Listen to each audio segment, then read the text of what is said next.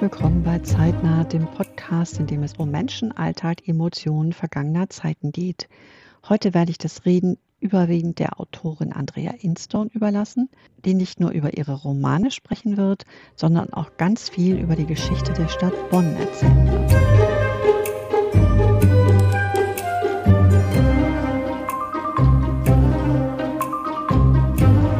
Andrea. Wunderbar, dass es heute so schön geklappt hat. Trotz Sommerhitze, uns ist beiden ziemlich warm und trotz Ferien.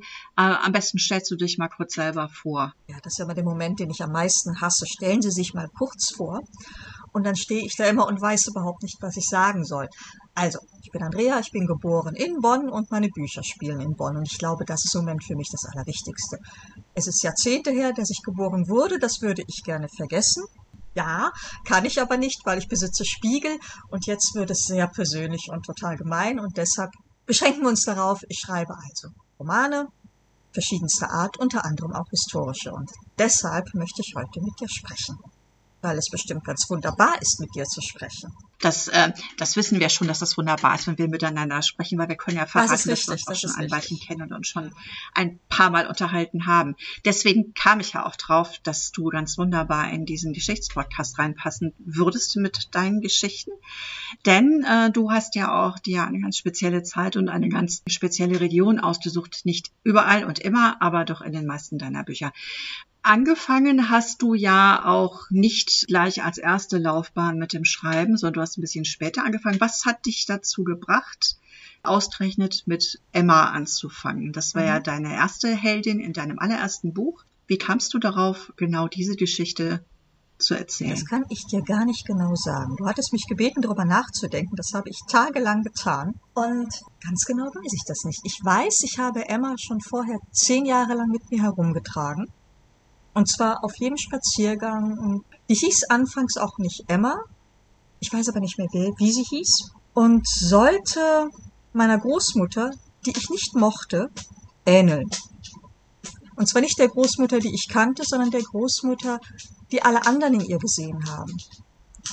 Die war unglaublich beliebt hier in Bonn, hatte einen Schreibwarenladen, war keine besonders hübsche Frau, überhaupt nicht, hatte aber das, was man wohl immer noch Sexappeal nannte, ist immer wieder von Männern unterschiedlichen Alters angesprochen und eingeladen. Hat in dieser männerarmen Zeit zwei Ehemänner und einen Lebensgefährten gehabt. Und die Freundinnen meiner Mutter fanden die alle fantastisch weil Gertrud, die war lustig, die war locker, die war großzügig, aber eben nicht innerhalb der Familie, sondern außerhalb. Und ich habe versucht, diese Frau zu sehen, die ich nicht kannte, die ebenso lustig war, die locker war, die das Leben auf die Reihe bekommen hat, die selbstständig war. Das ist mir aber nicht wirklich gelungen, weil ich glaube, meine Antipathie ihr gegenüber, und das ist schrecklich, das über die eigene Großmutter zu sagen, war einfach größer. Es war eine harte Frau, eine strenge Frau uns gegenüber und ich bin mir nicht sicher, wo sie politisch stand. Ich ahne allerdings Düsteres. Das heißt, ich bin relativ schnell von ihr abgekommen, war aber jetzt auf einmal fasziniert von dieser Zeit, von den 20er Jahren, in denen sie groß geworden ist. Mhm. Und da mich immer schon die Mode auch der Zeit interessiert hat, bin ich da hängen geblieben. Und auf einmal hieß diese junge Person, die munter und lustig und selbstbewusst war, Emma. Und die schleppte ich mit mir rum. Und dann schrieb ich immer mal kleine Szenen, wie sie vielleicht bei der Firma Sönneken, die kennen die einen oder anderen vielleicht auch noch, als Buchhalterin das später meine Mutter getan hat, gearbeitet hat. Ich schrieb kleine Szenen, wie sie tanzen ging oder wie sie irgendeinen netten jungen Mann kennengelernt hat, eben alles, was man sich so unter den 20er Jahren vorstellte. Das war aber immer noch nicht das, was ich wollte und ich habe auch gar nicht ernsthaft darüber nachgedacht, diese Geschichte wirklich zu schreiben. Das habe ich zu der Zeit überhaupt nicht vorgestellt. Das habe ich mir gar nicht zugetraut. Da hatte ich zwei kleine Kinder und da weißt du, und da haben wir uns auch kennengelernt. Durch das Bloggen, Nähen, Stricken, genau. da war ich eigentlich bestens beschäftigt und an Schreiben habe ich nicht ernsthaft gedacht. Und dann auf einmal fiel mir ihm ein, wie diese Geschichte wirklich ablaufen müsste. Dann bin ich nach Hause gegangen, habe mich draußen auf den Balkon gesetzt und habe angefangen. Und auf einmal war Emma ein sehr schüchternes, sehr zurückhaltendes Mädchen, das Züge von leichter Trotteligkeit zeigte, die aber nur aus ihrer Schüchternheit wahrscheinlich entstanden sind. Und dass ich endlich freischwimmen wollte und dass die Gelegenheit dazu bekam, als ein Brief ihres Vaters eintraf, der anders klang als sonst, und sie ihm dachte, ich muss was tun, da ist was passiert. Und dann war Emma auf einmal da und die habe ich von diesem ersten Buch bis jetzt zum zwölften zu der Person gemacht, die ich mir ganz zu Anfang mal vorgestellt habe. Eine, die relativ selbstbewusst, mutig und neugierig ist. Und die nichts mit meiner Großmutter zu tun hat. Die Vorgeschichte äh, ist ja schon ein bisschen, dass du dich schon sehr lange mit Geschichte beschäftigt hast, wenn auch mit einem völlig anderen Zweig, nämlich mit Mode. Mit der Mode der 20er, 30er, 40er Jahre, soweit ich mich noch erinnern kann, an die ersten Zeiten unserer Bekanntschaft. Was hat dich daran so interessiert? ich meine, es ist ja eine Entwicklung. Ne? Du hast dich ja einfach von dem einen historischen Thema so weitergearbeitet bis zu einer ganz anderen Art mit Geschichte umzugehen. Aber was hat dich damals an der Kleidung ähm, so fasziniert. Denn was ich immer äh, betone, wenn ich mal über, über Modegeschichte auch irgendwo referiere, dass Mode ja immer sehr viel aussagt, auch über die jeweilige Epoche. Man kann ja, äh, wenn man sich wirklich ernsthaft mit Mode beschäftigt, nicht den gesellschaftlichen, den kulturellen und den technischen Stand der jeweiligen Zeit völlig außer Acht lassen. Also ja. nochmal die Frage, was hat dich daran so fasziniert? Ich auch wieder ein Stückchen zurückgehen. Was mich daran fasziniert hat, auch das kann ich dir nicht in einem Satz sagen. Aber das war dir schon klar, als du mich gefragt hast. Aber, ja. Natürlich. Es wäre ja auch langweilig. Ähm, ich glaube, ich war etwa neun Jahre alt, als ich das Malen und Zeichnen für mich entdeckt habe. Und da muss man sich jetzt nicht drüber freuen. Das habe ich nicht lange verfolgt und ich habe nie das Talent besessen, irgendjemanden zu porträtieren oder besonders lebensechte Figuren zu schaffen. Aber ich habe das mit großer Wonne und viel Liebe getan und habe da vor allem die drei Musketiere, der Film mit Gene Kelly, den habe ich gesehen und ich fand die hm. Kostüme so toll von den Frauen. Und habe also versucht, dieses Kostüm nachzumalen mit Filzstiften und äh, ist sensationell geglückt, natürlich. Das sieht fantastisch aus. Kann ich jetzt behaupten, es existiert nicht mehr. Also es war großartig, fantastisch. Ein großes Talent zeigte sich da sofort. ich, sehe, ich sehe es vor mir, ich ja, auch, natürlich. Ach, gut habe von da an ganz viele Kostümfilme geschaut und immer wieder versucht, das irgendwie nachzumalen. Mit 14, 15 war ich dann immerhin so weit, dass ich auch meine geschichtlichen Interessen zu Papier gebracht habe, malerisch. Und zwar habe ich zu dem Zeitpunkt mich unglaublich für die französische Revolution interessiert. War besessen, so wie ich von sieben bis 14 besessen von Ägypten war. Also die Französische Revolution, da kamen dann die Rokoko, Barockkleider und Empire-Kleider und ich habe eben versucht, alles zu malen. Und um das malen zu können, brauchte ich bessere Vorbilder. Also habe ich mir zu Weihnachten zum Geburtstag Kostümbücher gewünscht. Lexika über die Kostümgeschichte, ähm, alte Stiche. Mhm. Und da bin ich wieder dann bei meiner Großmutter. Die hatte nämlich Modebilder um 1850 herum gesammelt. Da hingen vier von denen im Schreibwarenladen. Und die durfte ich dann irgendwann haben. Ich habe also auch angefangen, diese Bilder zu sammeln und versucht, sie nachzuzeichnen. Ich bin ganz lange ganz fest geblieben in der Zeit von 1750 bis 1885, was gar nicht die Zeit ist, in der ich jetzt schreibe. Das ist ja. richtig, ja. Und da komme ich dann auch sicherlich Und sind das keine Kleidungsstücke, die man im Alltag gut würde tragen können, schon gar nicht in den 80ern, wenn man 15, 16, 17 ist. Und dann kam ich irgendwann in die Ausbildung und habe einen Beruf ergriffen und habe gearbeitet und hatte auch keine Zeit mehr, weder zum Lesen, noch zum Lesen schon, aber weder zum Malen, Zeichnen oder Schreiben. Weil bis zu dem Zeitpunkt habe ich immer auch mal kleine Geschichten für Kinder geschrieben. Das ist 20 Jahre lang beiseite geblieben. Ich habe irgendwann geheiratet, ich habe Kinder bekommen und habe das Stricken nach vielen, vielen Jahren wieder für mich entdeckt und bin ganz, ganz zufällig auf eine Anleitung für einen 30er Jahre Pulli gestoßen. The Dahliot Blouse, weiß ich heute noch. Kann man googeln, wunderschönes Ding. So ein bisschen löchrig mhm. und hat große Puffärmelchen und strickt sich im Nullkomma nichts fort. Und ich fand das sah toll aus. Ich fand das auch toll an mir aus. Blöd war nur, dass zum gleichen Zeitpunkt Röcke und Hosen modern waren, die auf der Hüfte saßen. Ich meine, du kennst dich aus, du kannst dir vorstellen, wie das dann aussah. Mhm. Es bleiben ungefähr 10 Zentimeter zwischen Taille und, und Hosen oder Rockanfang. Also konnte ich die ganzen Pullis nicht tragen. Was blieb mir anderes übrig, als nähen zu lernen? Und vielleicht erinnerst du dich daran, vielleicht warst du da schon immer mal auch bei mir am Blog unterwegs. Das war ja auch ein Riesenerfolg anfangs. Ich habe ja nicht mal kapiert, wie das mit diesem blöden Abnähern funktioniert. Ja. Lass uns das vergessen. Ich habe also Röcke genäht und habe auch das erste Mal in meinem Leben wahnsinnig oft Röcke getragen. Und auf einmal hat sich mein ganzer Stil geändert. Und du rutschst dann ja rein, das ist ja dieses Kaninchenloch. Und du hast auf einmal dann, oder ich zumindest hatte auf einmal eine Garderobe, die den 30er, 40er Jahren entsprach. Natürlich musste ich mich dann auch damit auseinandersetzen, mhm. was das bedeutet. 30er, 40er Jahre gerade in Deutschland, lass es mich mal ganz vorsichtig formulieren, sind ja nicht unproblematisch. Das Dritte Reich war neben der Französischen Revolution ein, ein Wahnsinnsthema für mich während meiner Jugend.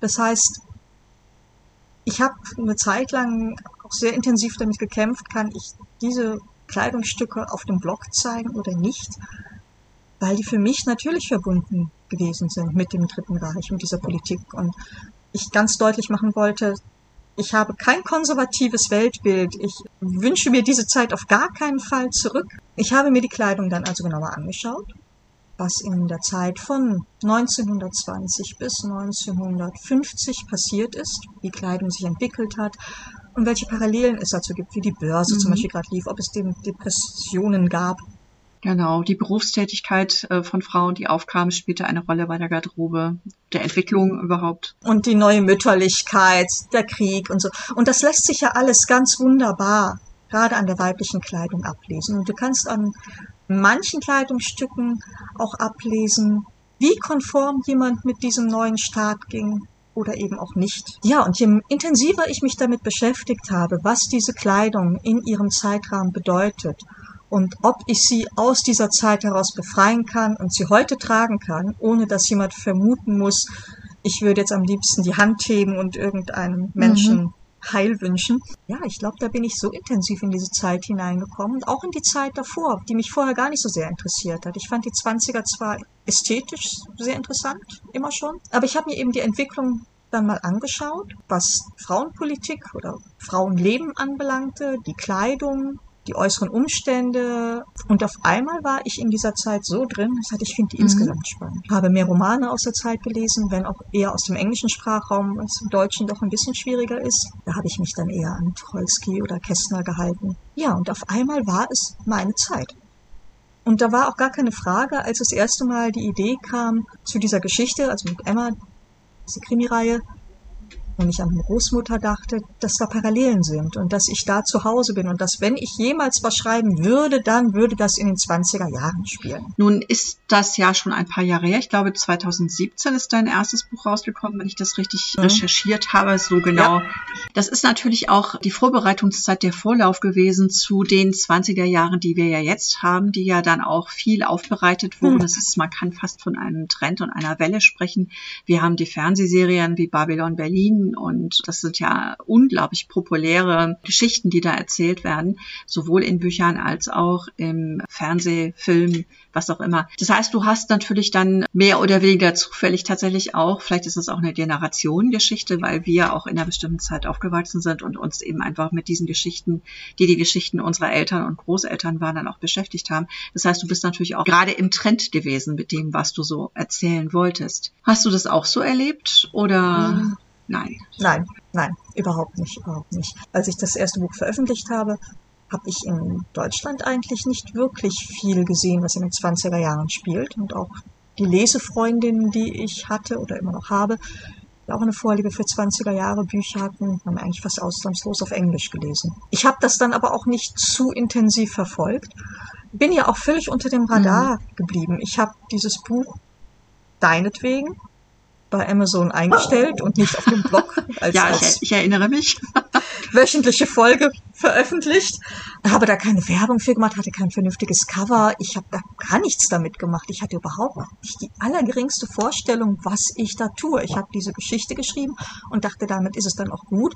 Okay, dann setzt du die jetzt da mal bei Amazon rein und das war es. Es ist ja dann auch nicht wahnsinnig viel passiert. Das hat sich bisschen geändert, als ich begriffen habe, wie das Ganze überhaupt funktioniert. Das war dann aber auch schon Ende 2018. Auch da war eigentlich noch gar nicht so viel 20er Jahre Literatur zu finden. Also all diese ganzen süßen Krimi-Geschichten, die wir jetzt haben, kann ich mich frühestens ab 2019 dran erinnern. Aber auch das mag ein Irrtum sein, weil ich, seitdem ich schreibe, nicht mhm. mehr viel lese. Ich habe anfangs Angst gehabt, ich nehme unwissentlich irgendwas auf Jetzt fehlt mir schlicht die Zeit, das kennst du vielleicht. Ja, du schreibst ja auch tatsächlich, also jetzt verglichen mit dem, was ich so schaffe, schreibst du tatsächlich sehr viel. Das heißt, äh, du ich habe mal grob überschlagen, ich glaube, es sind 30 Bücher, 28 Bücher, irgendwie sowas um den Dreh. Ich, habe es gar nicht gezählt. ich habe es versucht zu zählen, ähm, aber ich denke, es kommt schon so ungefähr hin. Das heißt, äh, du bist ja wirklich, ja. hast ja nachher auch tatsächlich recht äh, konsequent weitergemacht. Und eine Zeit lang ging das eben sehr gut. Dann kam Corona, die ganze Familie ist ständig zu Hause. Seitdem läuft es entschieden langsam. Ja, ich hoffe doch aber, dass es wieder schwungvoll weitergeht, aber, weil es ist ja natürlich schon. Ja, das hoffe ich auch. Also ich strenge mich an und Ideen sind leider so viele da, dass sie mich entsetzlich belasten.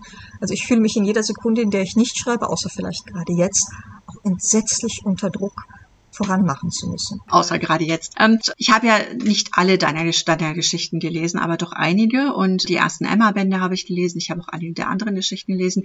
Es spielen nicht alle in den 20er Jahren. Es spielen auch nicht alle in deiner Heimatstadt. Woher kommen die Ausreißer? bevor ich darauf komme, nochmal über Bonn konkret zu sprechen, weil das ja auch ein sehr interessantes ja, Thema ja. ist. Wie hast du die anderen Orte, Handlungsorte ausgesucht und wie waren die anderen Handlungs Zeit. Ich bin ja mit den ersten Büchern oh, fest in den 20ern, nein, gar nicht da. Nicht in den 20ern, aber fest in Bonn geblieben. Dann kam die Idee zu der Fantasy-Serie, auch in Bonn zumindest ihren Anfang nimmt und um 1900 herum spielt. Bei der bin ich dann aber schon schlicht und einfach deshalb ausgebrochen, also nach Wien, nach Paris, nach Dublin, Prag bin ich jetzt gar nicht so sicher. Zum Schloss Bran, nach Bratislava, St. Petersburg und ein paar italienische Städte. Ich bekomme es gar nicht alles zusammen. Einfach, weil ich Lust aufs Reisen hatte vom Sofa aus und weil das natürlich zu der Geschichte passt. Es soll eine Abenteuergeschichte sein, die einmal quer durch das westliche Europa und das östliche Europa auch geht, zumal ich eine Vampira darin habe, die relativ problemlos reisen kann und auch sehr schnell. Das wollte ich ausnutzen.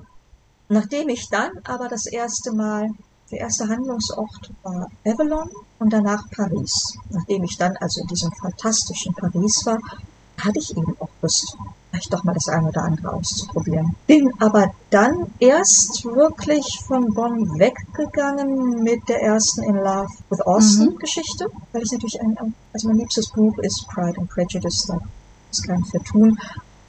Und auch da bin ich dann wieder müssen jetzt in der Zeit zurück, als ich 14 war, das war so eine aufregende Zeit, da habe ich also nicht nur die Französische Revolution und das Dritte Reich aufmerksam beackert, sondern da habe ich auch Jane Austen entdeckt. Und eben Stolz und Vorteil. Das war auch das erste Buch, das so alt war, das ich gelesen habe. Ich war vollkommen entsetzt, als ich entdeckt habe, das ist 200 Jahre alt. Will ich das wirklich lesen? Ich hatte eine seltsame Serie gesehen, die nach heutigen Maßstäben ausgesprochen hölzern ist, die mich aber wahnsinnig fasziniert hat und habe dann so das Reklambüchlein statt zum Vorteil gekauft.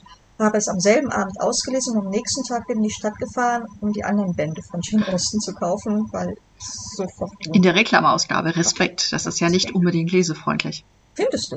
Ah, also ich war vollkommen verliebt in diesen Christian Grave, der mhm. diese Übersetzung gemacht hat, zumal der in jedem Buch auch hinten einen, einen langen Anhang rangesetzt hat, in dem er die Sitten der Zeit erklärt hat oder andere Besonderheiten, auch mal Rezepte, so dass ich wirklich verstand, wovon sprach Jane Austen da. Und da muss ich dann gestehen, da war ich 15, da habe ich mich an einem traurig trüben Nachmittag mal hingesetzt und habe gedacht, ich versuche jetzt so eine Geschichte wie Stolz und Vorteil zu schreiben. Alles gut verwahrt, weit weg.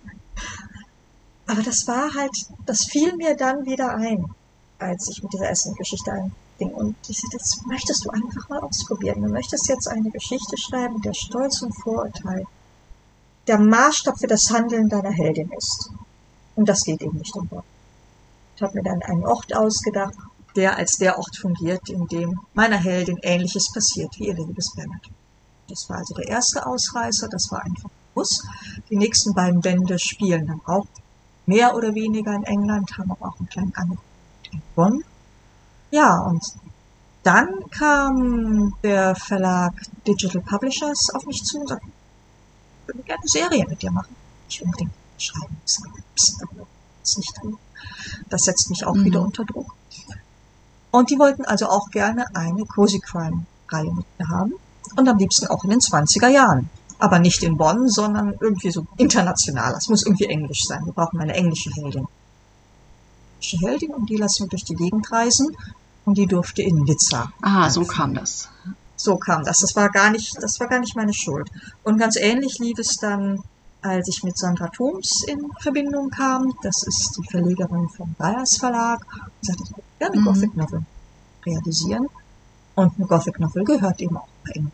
Aber auch da lasse ich meine Hauptperson in Bonn anfangen das gibt mir, glaube ich, so ein Gefühl von Sicherheit. Also ich bin gar nicht so heimatverbunden, wie man jetzt meinen möchte. Das hat also wirklich eher was mit, mit Sicherheit oder vielleicht auch mit dem alten Schreibgrundsatz zu tun, dass man nehmen soll, was man Ja, kennt. es ist natürlich auch Kontinuität, so wie deine Cover. Ich weiß, dass du deine Cover selber machst und dass du die auch immer wieder verbessert hast, als du am Anfang nicht zufrieden damit warst. Und man sieht an deinen Covern sehr deutlich inzwischen deine Handschrift was sehr positiv gemeint ist. Also du hast äh, eine ganz klare Bilder- und Farbsprache, bei der ich inzwischen erkennen würde, dass das Cover von dir ist. Und so ist es natürlich auch immer wieder Bonn als Bezugspunkt zu nehmen. Es gibt sicher auch andere Geschichten, die in Bonn spielen, aber es ist natürlich nicht die typische Stadt für eine Buchreihe oder für verschiedene Buchreihen.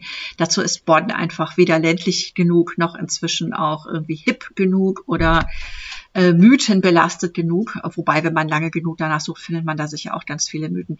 Aber nachdem ich jetzt endlich auch mal selber erfahren habe, woran es lag, dass du Bonn dann zwischendurch doch mal untreu geworden bist, dass es nämlich gar nicht ausschließlich von dir selber gekommen ist, würde mich jetzt doch auch interessieren, Bonn ist ja auch eine sehr spezielle Stadt. Es war ja schon eine spezielle Stadt in vieler Beziehung, bevor es Regierungssitz und Hauptstadt wurde. Mhm. Es hat ja äh, eine lange Geschichte mhm. auch äh, als Universitätsstadt und Bad Godesberg auch als ja, Stadt der Reichen und Schönen zum Wohnen und Leben, lange bevor es ein Stadt Stadtteil von Bonn wurde, was ja wohl auch nur sehr widerstrebend geschah. Wie recherchierst du und wie gehst du vor, um auch tatsächlich die Atmosphäre dieser Stadt aufzugreifen? Die 20er Jahre sind ja nicht ganz ohne in der Vorbereitung auf das, was danach kam und im Nachbeben von dem, was davor gewesen ist, nämlich der Erste Weltkrieg.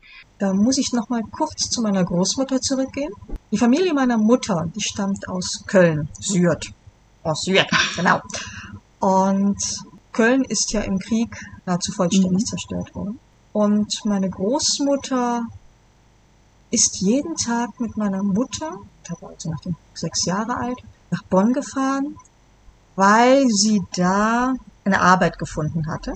Hatte sicherlich etwas mit Aufräumen und Trümmern und dergleichen zu tun. Und weil meine Großmutter auch eben nicht der Mensch war, der jetzt große Lust hatte, das kaputte Köln mit aufzuräumen. Außerdem hatte sie in Bonn den Herrn Schmickler kennengelernt.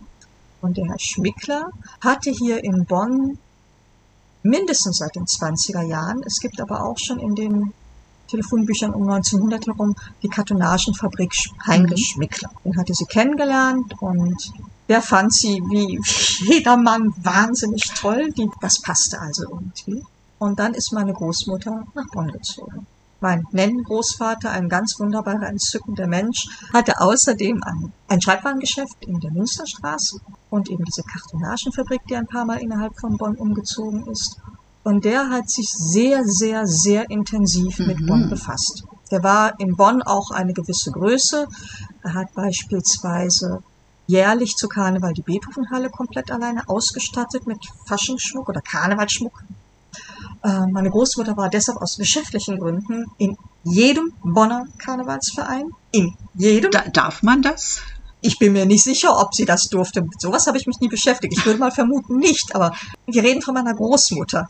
Und wie gesagt, mein Großvater, mein Nenngroßvater, hat sich mit der Bonner Geschichte auch intensiv befasst. Er war außerdem Buchbinder und hat uns, mir, eine Wahnsinnsreihe an von ihm gebundenen Bonn-Büchern mhm. die er teilweise auch selbst zusammengestellt hat. Also mit alten Stichen und mit Texten von Professoren. Und ich fand es als Kind wahnsinnig spannend, darin zu blättern. Ganz vorsichtig und andächtig in diesem knittrigen Papier. Und dann gibt es diese ganzen alten Stiche vom schönen Bonn. Und dann lernst du eben, ja, wie, wie begeistert englische Reisende von Bonn im 19. Jahrhundert waren, wie Casanova Bonn im 18. Jahrhundert als herrlich und wunderbar bezeichnet hat, wie die Kurfürsten aus Köln geflohen sind, um sich hier ein bisschen netter zu machen, weil sie in Köln nicht ganz so gut ankamen. Also Bonn hatte immer Hat immer wieder mhm. Leute angezogen, weil es landschaftlich extrem reizvoll liegt. Also noch ein bisschen schöner als Köln, vielleicht ein bisschen schöner als Koblenz, das weiß ich nicht so genau, aber wir haben halt das Siebengebirge und es ist so eine weiche Biegung des Rheins und das Klima ist hier extrem mhm. mild. Ja, das gefiel vielen Leuten und das war eben eine gemütliche Residenzstadt, die allerdings drei, vier, fünfmal komplett zerstört worden ist. Das ist hier ist wahnsinnig viel passiert. Die Römer waren hier, also im Grunde war jeder irgendwann mal hier und jeder hat gesagt, ja, ja, ja, kann man, kann man aushalten, ist nett hier, können wir machen, hier bleiben wir. Also für mich lag das einfach nahe, dieses Bonn dann auch zu nehmen. Ob ich es geschafft habe, das, was Bonn ausmacht, auch in einem Roman sichtbar zu machen, vielleicht auch für jemanden, der die Stadt gar nicht kennt, das kann ich selbst natürlich nicht beurteilen. Das Bonn der 20er Jahre ist auch noch sehr stark von der ursprünglichen Altstadt geprägt, die 1944 vollkommen zerstört worden ist. Auch Bonn ist ansonsten gut davon gekommen, aber alles von Berchter von Suttner Platz bis zur Rheinbrücke bis hin an die Gronau ist eben hinüber gewesen. Wir müssen nicht erwähnen, dass dieses Zerstören natürlich die eigene Schuld der Deutschen war. Dass es keinen Grund gibt, jetzt zu sagen, oh, das ist aber so schrecklich, wie ist das also böse und gemein. Ich habe das auch mal jetzt versucht, ich weiß also auch, wie schwierig das ist. Ich habe versucht, das viktorianische London tatsächlich nochmal wiederzufinden und habe dann mit, auch mit sehr vielen alten Karten arbeiten müssen, weil einfach diese viele alte, alte Viertel gibt's einfach gar nicht mehr. Und das Tückische ist, das hast du vielleicht auch festgestellt, dass die Straßennamen aber zum Teil übernommen wurden. Das heißt, es gibt also einmal die alten Straßen aus dem 19. Jahrhundert und die Straßennamen gibt es heute wieder, die liegen allerdings ganz woanders, was natürlich dann für die Orientierung in der Stadt verheerend sein kann. Das stimmt ähm, liegen manchmal ganz woanders, manchmal liegen sie an ähnlicher Stelle. Aber sie sind eben nicht ähm, mehr die alte Straße, die äh, hier oder dorthin führt, genau, sondern ja. die tun was ganz anderes. Ganz genau, ganz genau. Das ist eben gerade in der Bonner Innenstadt, Altstadt der Fall. Alles, was so ums Münster herum stattfindet und bis an die Uni ran, das ist weitestgehend noch so, wie es einmal war, wenn es auch anders aussah. Aber Bonn war in einem permanenten das merke ich jetzt, weil ich ein Buch schreibe, das um 1900 herum spielt. Diese 20 mhm. Jahre Unterschied, oder fast 30 Jahre zwischen Emma und einer Hedwig jetzt, die sind eben auch nochmal wirklich extrem. Denn 1900 setzte in, gerade in Bonn ein Wahnsinnsbauboom ein. Bonn galt bis dahin als Gartenstadt und wenn man sich Stadtpläne anschaut, so bis 1870 herum, dann siehst du da, wo heute Villa Hammerschmidt und Palle Schaumburg sind, eben auch noch Gärten, Gärten, Gärten, Gärten. Ernst Moritz Arndt war um 1840 herum der Erste, der da gebaut hat. Sein Häuschen nimmt sich an der jetzigen Adenauer Allee, in der nun auch fast ausschließlich noch moderne Gebäude mittlerweile stehen, die vierspurig ist und da ganz süß und niedlich aus, wie so rosa in einem kleinen Park steht und so winzig, niedlich, süß vor sich hin schläft, während drumherum alles in die Höhe ragt. Und der war der Erste, der damit angefangen hat. Die Bonner Uni wurde 1818 gegründet. Es wurden, weil der preußische König das sehr, sehr gefördert hat, extrem gute Professoren. Genau, es kamen ja dann auch sehr viele Prominente zum Studieren dorthin. Genau. Also Bonn ja, war angesagt genau, sozusagen. Genau, vor allem, ja, vor allem der, der ganze genau. Hochadel, weshalb dann natürlich auch andere Studenten mit einem gewissen Anspruch hierher kamen, was noch mehr gute Professoren herbeigeführt hat, die wahnsinnig gut verdient haben, weshalb jetzt an all den kurfürstlichen Alleen auf einmal gebaut worden ist. Von der Poppelsdorfer Allee, Agelanderstraße, Luisenstraße, also dieses ganz berühmte Südstadtviertel mhm. in Bonn mit einem der größten erhaltenen Gründerzeit, vollständig zusammenhängenden Gründerzeitviertel Europas. Das bildete sich dann so ab 1870 bis 1914 herum. Und gerade 1900 wurde extrem gebaut. Überall. Also all diese gut situierten Menschen, die teilweise in Villen und Palästen wohnten, dürften permanenten Baulärm ertragen haben. Und ich finde das irgendwie amüsant. So habe ich das noch nie betrachtet, aber du hast natürlich völlig recht. Emma lasse ich in einem dieser Gründerzeitviertel leben, weil ihr Vater ein Professor ist. Und sie wächst damit auch relativ selbstverständlich auf, dass man so eine gewisse großbürgerliche mhm. Anmutung hat, die durch den Ersten Weltkrieg ja im Grunde völlig zerstört wird.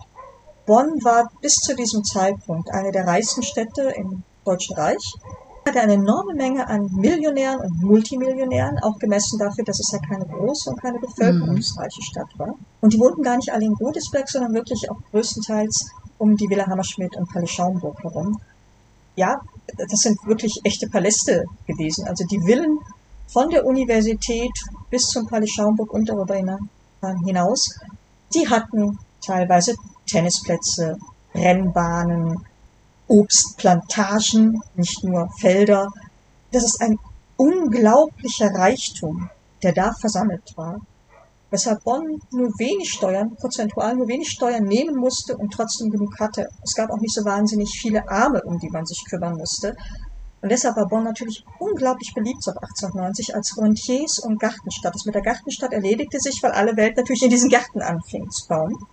Es gab relativ wenig Industrie, das wurde auch nicht zu sehr gefördert, wobei jetzt zum Beispiel die Steingutfabrik, die genau zwischen all diesen Villen hockte, direkt am Rhein und eine eigene kleine Straßenbahn hatte, mit riesigen Schornsteinen, ziemlich viel Dreck in die Luft gepustet hat, was dann den Damen und Herren der feinen Paläste drumherum nicht ganz so gut gefiel. Die Lösung sah dann so aus, dass man höhere Schornsteine okay. gebaut hat, damit es weiter wegtrieb, also mehr in die ärmeren. Es gab Tapetenfabriken, Schirmfabriken, Likör, aber alles nicht so wahnsinnig groß. Also der Anteil an Arbeitern war natürlich nicht gering, aber auch nicht enorm hoch. Also nicht wie zum Beispiel in Dortmund oder in Berlin es der Fall gewesen wäre. Du weißt ja tatsächlich so viel, dass ich mir gut vorstellen kann, dass da noch ganz viele Geschichten in Bonn äh, und um Bonn herum äh, spielen werden. Die 20er Jahre, das ist auch in deinen Emma-Roman sehr schön zu erkennen, sind trotzdem eine Epoche, die sich so langsam in die Düsternis vom Großbürgertum und ja. von den Palästen und dem, äh, ich sage jetzt mal ganz dreist, relativ entspannten Leben der Reichen und Schönen hin zu einer ganz anderen Entwicklung bewegt. Und da bin ich noch gar nicht beim Zweiten Weltkrieg Weltkrieg, sondern einfach in der Zeit, in der sich einfach abzeichnet, dass die Nationalsozialisten an die Macht kommen werden. Und das ja. Wird, wird ja auch in deinen Büchern schon angedeutet. Das ist natürlich ein sehr schmaler Grad, sich da entlang zu bewegen, aber das macht auch einen großen Teil des Charmes aus, dass du es nicht ganz ausblendest. Wie weit willst du da noch erzählen? Hast du das schon im Kopf oder Soweit ja, wollte ich mich traue. Ähm, ja, ich weiß, ich weiß, wie Emmas Leben zumindest weitergeht. Also Emmas Leben ist mir ja genauso wichtig wie der Kriminalfall an sich. Das, glaube ich, möchte ich am liebsten immer jedem sagen, der sagt, ich möchte gern ein 20er-Jahre-Krimi lesen.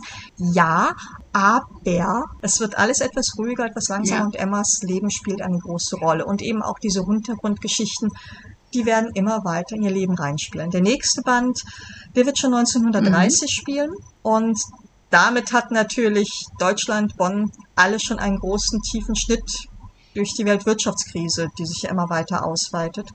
Und natürlich wird das auf Emmas Leben eine Auswirkung haben. Also auf alle Fälle möchte ich, ich denke zumindest bis 1936 mhm. in Bonn bleiben. Und ich glaube, da verrate ich auch nicht zu so viel, dass Emma, die ja nun auch zur Hälfte britisch ist und einen Briten geheiratet hat, dass sie spätestens, wenn die Olympischen Spiele, die ja im ganzen Reich mhm. beworben worden sind, das ganze Reich, weil man ja überall internationalen Besuch erwartet hat, wurde ja auch ausgegeben, jetzt nicht so viel Flaggen raushängen, also zumindest keine Hakenkreuzflaggen, sondern ein bisschen was Nettes, Buntes. Überall hingen bald Willkommensplakate und diese tollen Poster, die also für, für die Olympiade. Genau, werben. die Olympischen Spiele vielleicht noch für die, die tatsächlich noch sehr jung sind oder sich damit noch nicht so ausgiebig beschäftigt haben, die waren so. 1936 in Berlin und waren eine, eine immense Propagandaveranstaltung. Ich denke, es war nicht nur eine Propagandaveranstaltung für die internationalen Besucher, sondern auch ja. für viele Deutsche, die dann dachten, guck mal, so schlimm, ist doch toll. Guck mal, alle kommen, alle finden es hier schön, hier kann man toll flanieren. Es ging ja scheinbar in Deutschland aufwärts. Wenn man viele Leute aus ihren Berufen drängt, dann bleibt Platz für andere.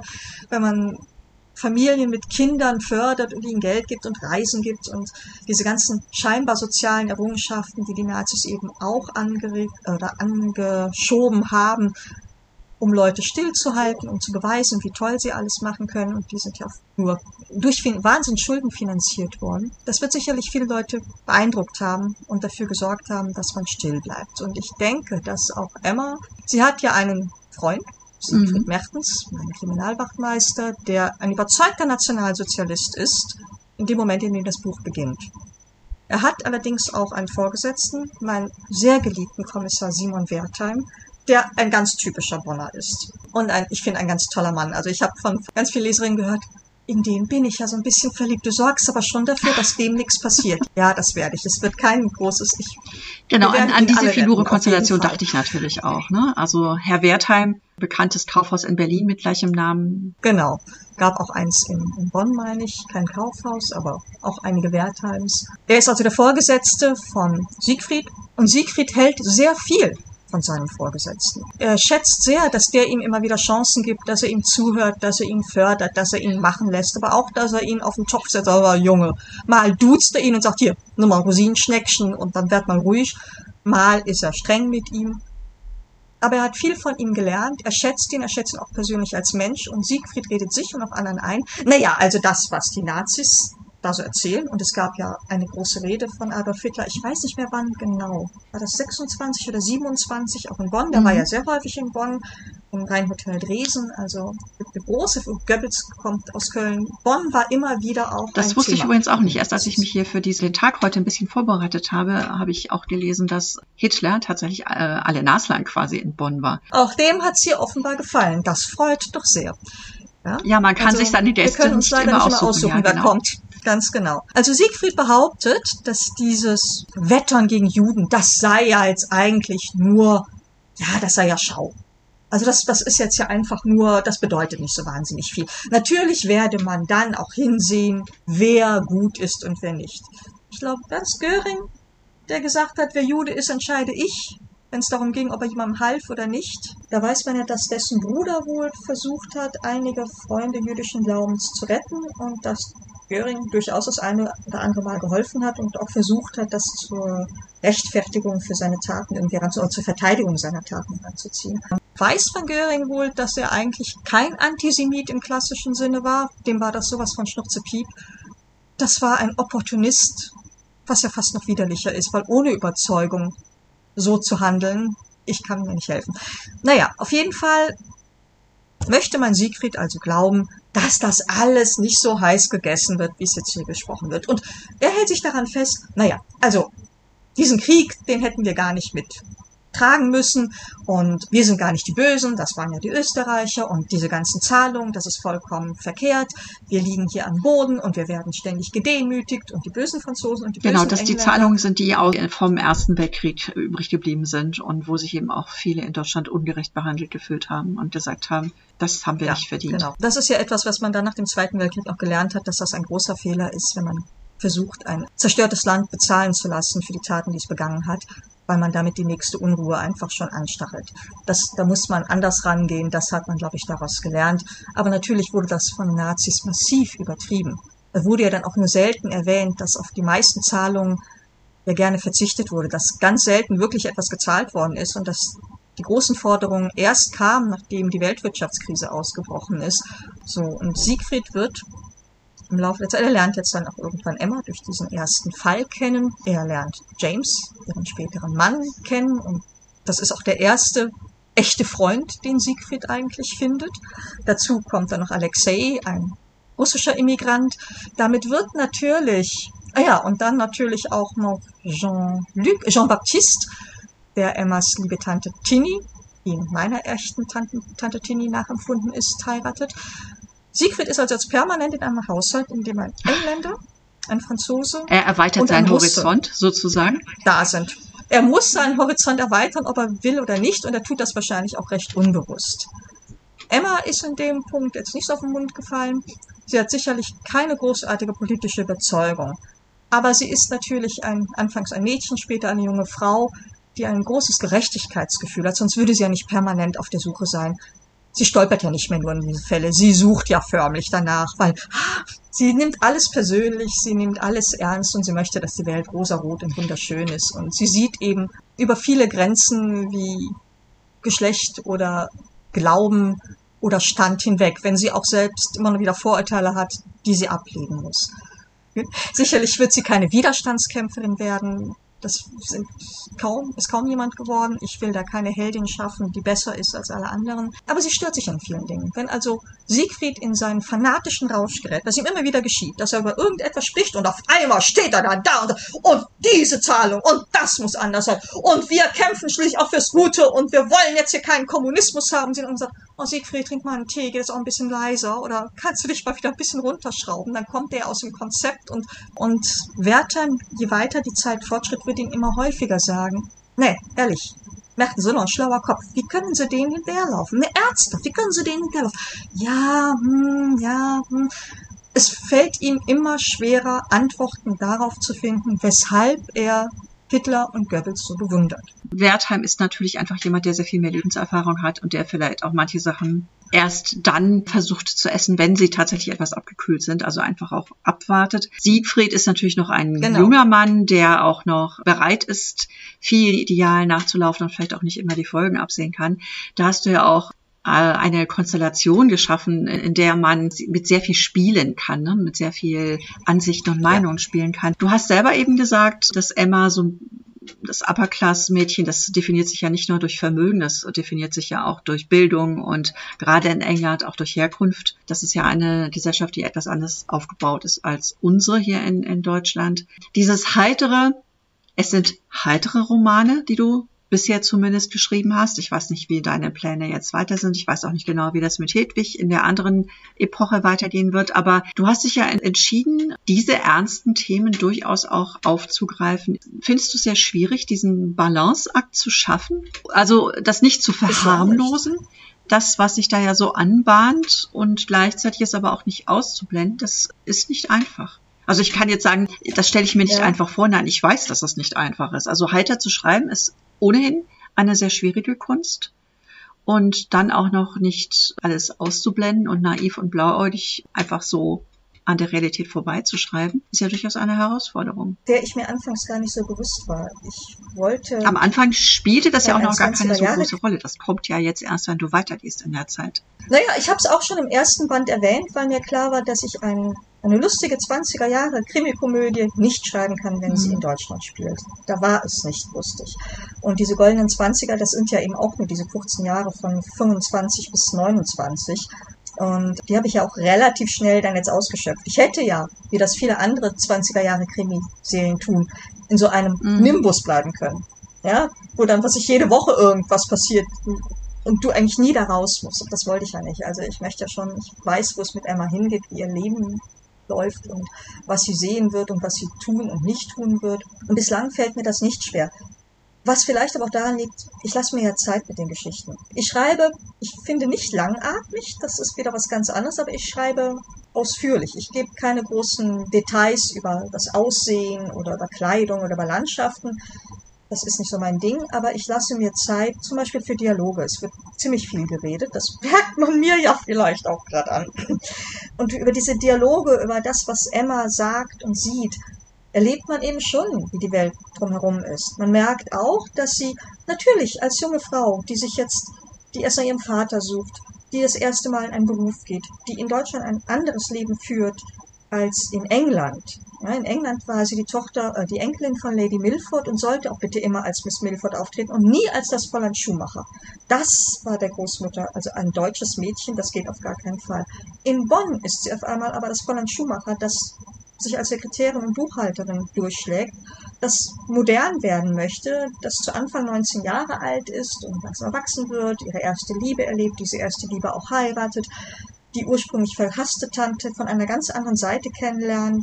Man merkt also, dass Emma schon sehr mit sich beschäftigt ist und das, was drumherum geschieht, zwar erlebt und auch gelegentlich reflektiert, aber wie bei allen jungen Menschen ist das nicht das Allerwichtigste. Wobei nicht wie bei allen jungen Menschen. Ich glaube, heutzutage mit Fridays for Futures und auch wie in den 80er Jahren mit Friedensdemos und so, natürlich interessiert man sich.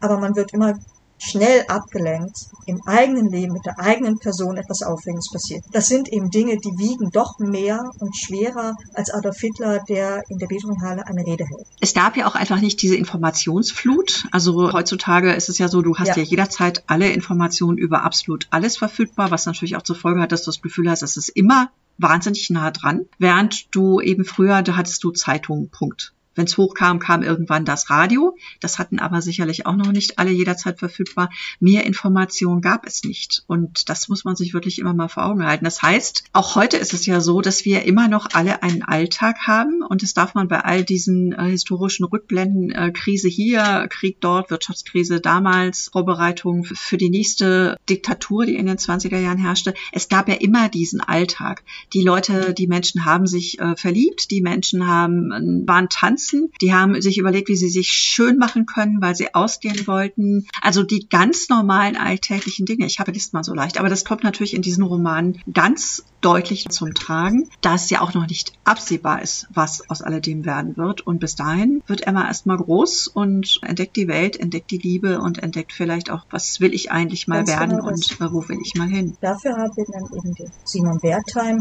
der durchaus eine Vorstellung hat, was passieren könnte. Natürlich nicht in diesem Ausmaß. Weshalb er später Deutschland auch nicht wird verlassen wollen, da habe ich mir etwas ganz Tolles Da bin ich jetzt mal gespannt. Das ist nochmal eine Prüfung im Grunde für, es wird leider noch ziemlich lange dauern, aber das, die, die Geschichte ist schon komplett fix in meinem Kopf. Wenn man diesen Alltag nicht schildert oder wenn man nicht Zeit lässt für das Leben der Protagonistin, dann braucht man eigentlich keinen historischen Roman zu schreiben. Natürlich ist ein historischer Krimi, gerade in den 20ern nochmal ganz spannend, denn die Polizisten müssen Fußarbeit mhm. leisten. Die müssen andere Kopfarbeit leisten. Ähm, ganz vieles können die so nicht herausfinden. Ja, da ruft nicht mal irgendwer die Spusi und sagt, schick mir das gleich mal aufs Handy. Ah, der muss es gewesen sein, weil genetischer Fingerabdruck. Natürlich ist das auch spannend, aber ich finde, die Zeit wird nicht lebendig, wenn man sich nicht wenn man nicht auch etwas ausführlicher erzählt, wenn nicht irgendwer auch Alltag hat, dann ist es einfach für mich zumindest nicht nachvollziehbar. Und ich hoffe, dass dieses Konzept auch funktioniert, wenn ich weiter in die 30er gehe. Ich möchte gerne bis in die 1936er gehen, in das Jahr. Und Emma dann aus Deutschland abziehen. Ich weiß nicht, ob sie dann in England irgendwas ermitteln wird. Oder ob sie da nicht einfach auch sagt, ich, ich will jetzt nichts Schlimmes mehr sehen und hören und ich, ich ziehe mich zurück. Sind deine Leserinnen tatsächlich auch Bonnerinnen? Äh, hast du da irgendwie mal beobachten können? Zahlen vielleicht nicht, aber Kontakte entstehen ja doch auch immer mit Menschen, die deine Bücher. Ich habe von dreien gehört, dass sie ja. Also einmal vor einem guten Jahr habe ich eine Postkarte, eine nicht frankierte Postkarte im Briefkasten gehabt. Eine wunderschöne Schrift, in der mir also eine Dame, deren Namen ich nicht weiß, anonym mitgeteilt hat, dass sie sagen möchte, also sie, sie freut sich sehr immer auf jede Emma und hat jetzt auch die anderen Sachen gelesen, aber vor allem Emma, das erinnert sich sehr an die Geschichten ihrer Großmutter aus den 20er Jahren erzählt hat. Also das wäre ja, das wäre wohl sehr fein beobachtet und das gefällt ihr. Und sie geht manchmal den einen oder anderen Weg ab und schaut, wo Emma wohl gelaufen sein muss. Und deshalb gehe ich davon aus, dass es eine Bonnerin ist, die also sich irgendwann bei Nacht und Nebel die Mühe gemacht hat, vorbeizukommen, mir die Postkarte hinter, zu hinterlassen und, und heimlich wieder wegzugehen. Das war früh morgens drinnen und ja, ich habe sie nie, nie. Ja, ist schade, aber es ist ja eine richtig schöne Fangeschichte. Was ich auch gerne nochmal ansprechen wollte, das hast du mir bei unserem letzten äh, rein privaten Telefonat mal erzählt. Äh, da geht es darum, dass deine, gerade jetzt die Emma-Geschichten, aber auch Lilly noch mehr, wie ich finde, die sind ja so ein bisschen im Tonfall von äh, Tucholsky und von den äh, von Kästner, von Fallada, diese ganz frühen Geschichten, also zwei zarte Lämpchen weiß wie Schnee, daran dachte ich gerade, die so ein bisschen leichter daherkommen, aber vor allen Dingen eben auch ähm, mhm. Tucholskys mhm. Liebesromane, diese ganz so mühelos, leicht, heiter daherkommenden Geschichten, die habe ich immer so ausgelesen aus deinen Romanen und ich weiß auch, dass sie dich auch inspiriert haben. Und du hast äh, erzählt von deiner Mutter und den Filmen, die sie gesehen hatte und das ja. fand ich auch eine schöne Geschichte. Würdest du die hier nochmal? Da ging es um genau, Lilly. Genau, da ging es um Lilly. Meine Lilly Duplessis ist ein Lieselotte Genau, ein Bonner Mädchen. Die kommt aus der Bonnjasse. Ja, Bönsch-Mädchen von der Bonnjasse ist groß geworden gegenüber vom Beethoven Geburtshaus ist ein hübsches Mädchen, ist ein nettes Mädchen, ist in einer Familie groß geworden, der Vater ist im Krieg versehrt, die Mutter ist, schlägt sich sehr tatkräftig als Putzfrau durch, unter anderem auch im Kommissariat bei Kommissar Wertheim. Der kennt die. Ja, ja ich, ich verknüpfe ja fast all meine Bücher, wenn es irgendwo geht und wenn es nur einmal irgendwo ein Name ist, den irgendwer trägt. Also wer sie alle liest und wer sie kennt, wird überall ein kleines Osterei finden. Also Lieselotte Schutz wird eines Tages von dem fetten Fuchs, Fritz Fuchs, Babelsberger Filmdirektor in Bonn, der ist da zufällig entdeckt und er sagt, ja Mensch, die hat ja was, die wollen wir haben. Sie wird also Stummfilmstar und wird, weil sie so aussieht, als Französin ausgegeben. So eine dunkelhaarige, hat eine pikante Schönheit und sie muss ja nicht sprechen im Film. Nichtsdestotrotz gibt es ja Filmpremieren, gemeinsame Essen. Sie bekommt Sprachstunden, Französisch und Hochdeutsch, damit sie sich vernünftig ausdrücken kann und nicht immer sagt, ja, gut so. Ich muss sie selbst nochmal lesen. Also ich glaube, es ist genau das Richtige für diese Zeit, aber keiner entdeckt sie. Das tut mir immer so leid. Aber sie macht einen Wahnsinn Spaß, oder? Ja. Ja. Es ist halt eine total abgedrehte Geschichte, weil ich rede mit und ähm, es passiert alles, alles, was man sich nur vorstellen kann. Aber die Idee ich dabei liebe Lilly, war, also ich finde Lilly fantastisch. Sonniges, friedliches, fröhliches und optimistisches schreiben wollte, wie es die Filme sind, die meine Mutter als junges Mädchen nach dem Weltkrieg in den 50er Jahren gesehen hat. Hat sie, die hat sie gerne mit mir zusammengeschaut. Früher, weiß ich, ob du dich erinnern kannst. 70er, 80er Jahre liefen freitags im ARD um 20.15 Uhr immer entweder Schwarz-Weiß-Filme oder eben alte deutsche Filme.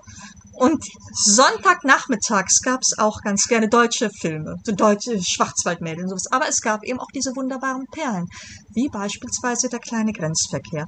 Und das war der erste Film, an den meine Mutter sich bewusst erinnern kann. Paul Hubschmied und Marianne Koch spielt zwischen Österreich und Deutschland und ist nach einem Roman, nach dem Roman von Erich Kästner geschrieben, äh, gedreht. Und dieser Film an sich, der ist schon so sonnig, so fröhlich, so glücklich, so absurd, so, so märchenhaft. Ja, der verliebt sich ja auch auf den ersten Blick. Das passiert bei mir in diesen Lilly-Büchern dauernd. Das ist vollkommen normal. Die Leute verlieben sich auf den ersten Blick und das ist dann auch die Liebe fürs Leben. Punkt aus Basta. Niemand so. denkt sich was dabei. Ja, genau, das muss so. Das hat aber Kästner permanent gemacht in seinen Erwachsenenromanen. Wenn der das durfte, dann darf ich das jetzt auch, habe ich beschlossen. Und meiner Mutter hätte das eben gefallen. Es ist eine absurde, lustige, überdrehte Geschichte ganz wunderbar. Und meine Mutter erzählte dann aber auch, es war nicht nur dieser Film, der so schön war, sondern es war eben auch, das Kino lag neben drei Trümmergrundstücken und du bist da reingegangen und dann hast du Bilder von Österreich gesehen. Und da war es irgendwie, und es gab auch Bilder von der Schweiz, egal wo sie also war. Und da war alles noch so heil. Da gab es keine Trümmergrundstücke, da war See und Fluss und Himmel und Gebirge und Fachwerkhäuser und Schlösser und gut angezogene Menschen und immer schien die Sonne und dann passierten lauter schöne Dinge und dann gab es Glockenspiel und Musik und, und wunderbar. Und du saßt da drin und warst vollkommen verzaubert und wolltest glauben, dass das die Wirklichkeit ist. Und dann bist du da rausgegangen, hast ignoriert, was um dich herum war, bist am nächsten Tag glücklich zur Arbeit, bei Sönneken übrigens, ich wurde schon erwähnt, gegangen und hast dir vorgestellt, es könnte jeden Augenblick etwas ganz Wunderbares passieren. Es wird alles besser, besser, besser, besser werden. Ich finde das ein Gefühl, das genau. wir vielleicht so in den 90ern auch mal hatten. Da hatte ich auch mal das Gefühl, es wird jeden Tag besser, besser, besser. Wir kommen mit allem voran. Emanzipation und ähm, äh, Schwulenrechte und was weiß ich. Und ja, wie wir sieht, haben wir das gut, toll geschafft.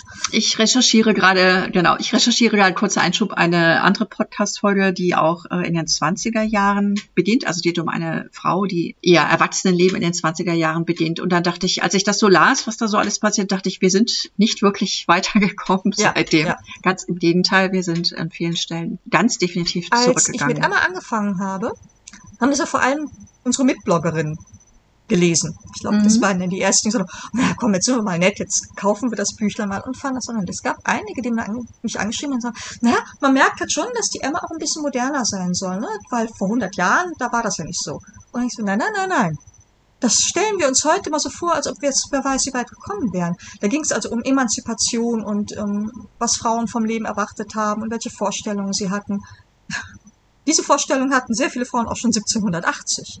Und dann wieder und wieder und wieder und wieder. Und in den 20er Jahren gab es eine sehr, sehr starke Bewegung, die wirklich glaubte, wir packen jetzt was. Wäre Hitler nicht dazwischen gekommen, wären wir heutzutage sicherlich weiter.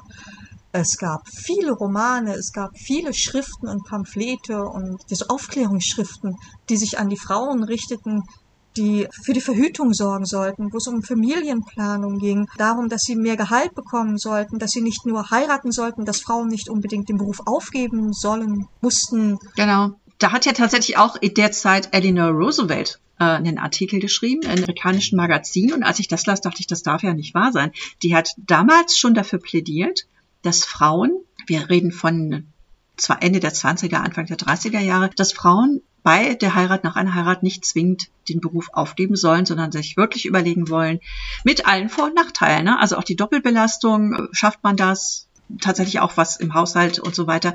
Aber es war keineswegs so, dass es hieß, aufhören. Aber ich meinte auch, dass äh, die Toleranz, ich meine, hm. klar, es gab ein, eine andere Gesellschaftsstruktur in den 20er Jahren, anders noch als heute, aber es war damals so, dass, dass die Toleranz auch da in vielen Bereichen sehr viel weiter war, als es ja, heute ist. Hängt natürlich auch mal sehr davon ab, wo man ist.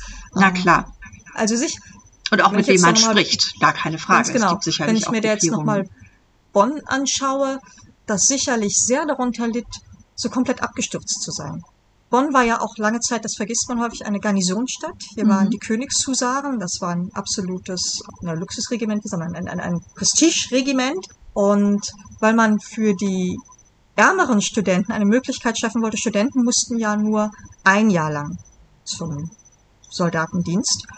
Und bei den Königshusaren einzutreten, das kostete 400 Mark irgendwie im Jahr um diesen Posten bekleiden zu dürfen. Man bekam ja kein Geld, wenn man da reinging, sondern man musste welches zahlen.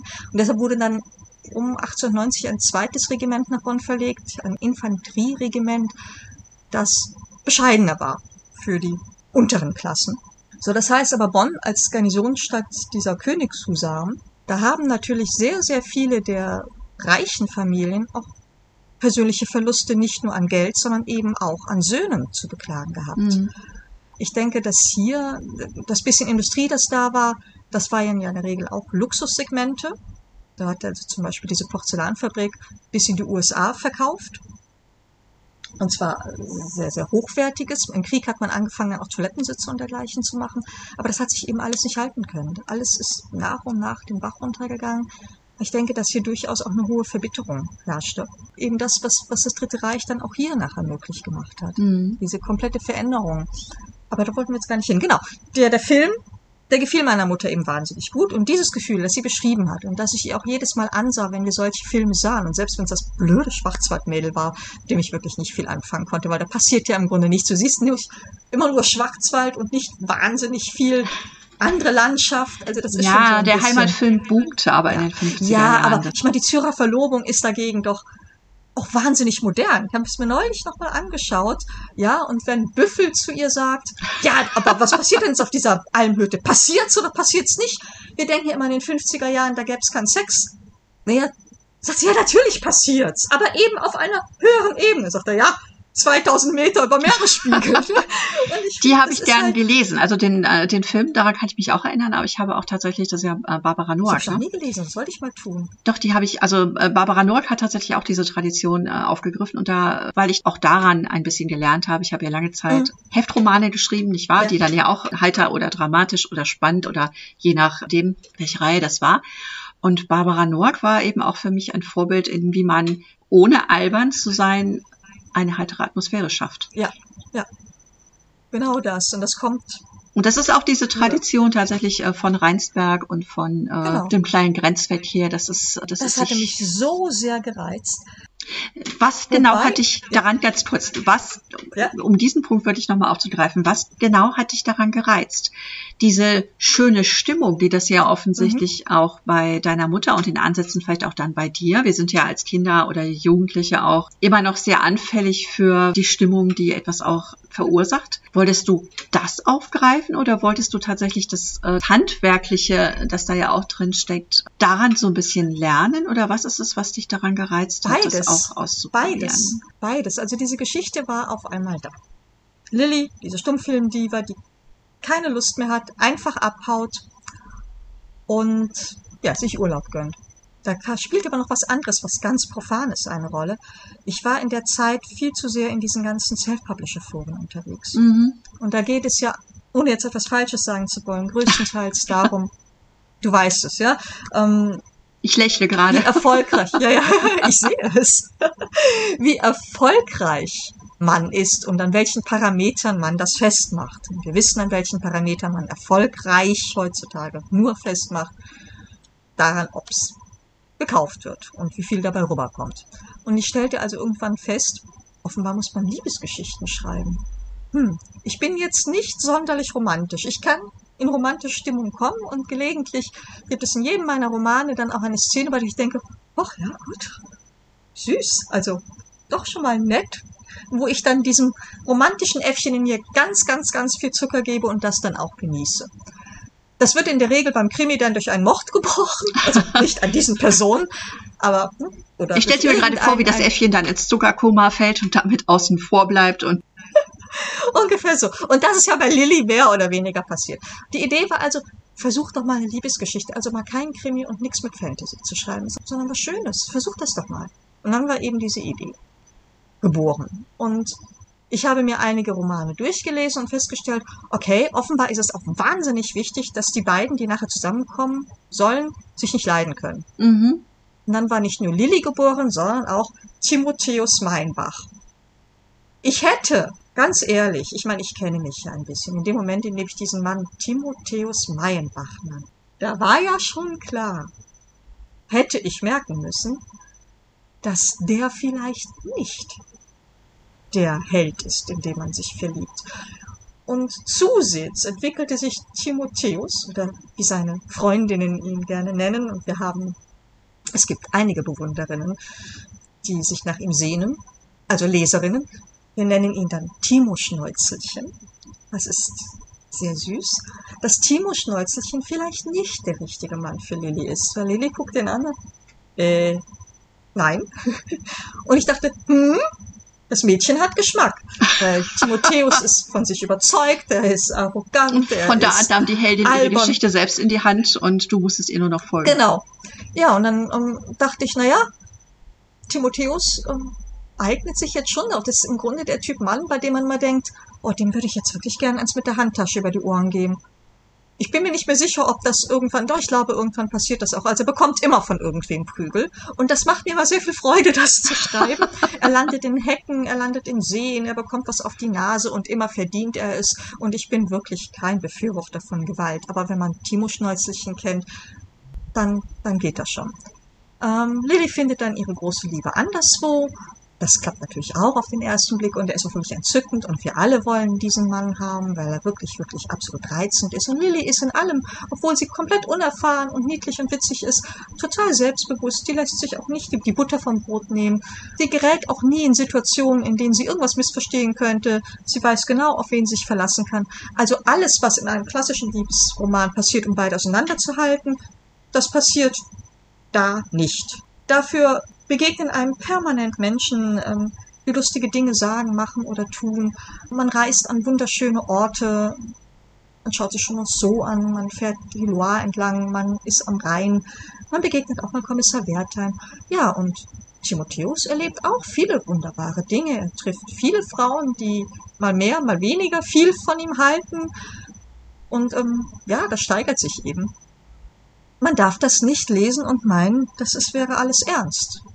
Also das ist eine, eine Parodie, glaube ich, hoch zehn, aber eben trotzdem mit ganz viel Märchen und ganz viel Liebe und ganz viel Sonne und ich finde, es macht einfach wahnsinnig Spaß. Und ich würde wahnsinnig gern auch nochmal eine vierte, eine vierte Folge schreiben. Da hatte ich auch schon Ideen für, aber das fällt mir zurzeit wirklich, wirklich zu schwer. Also ich mag gerade nichts ganz Düsteres schreiben, das ist einfach zu leicht und danach geht's mir schlecht. Ja. Aber so was ganz, ganz, ganz heiteres, albernes, lustiges, auch wenn es gut täte, das bekomme ich auch nicht hin. Also einfach nochmal lesen.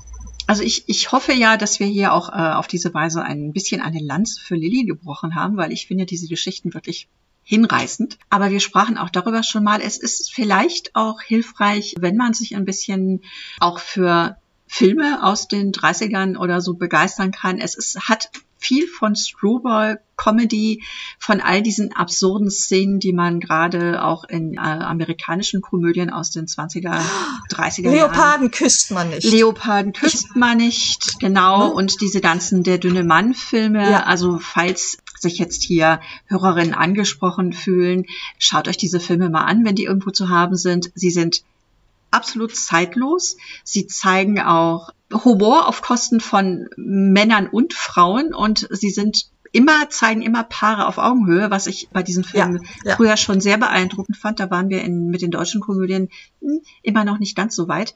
Also da waren uns die amerikanischen äh, Filmemacher doch weit voraus.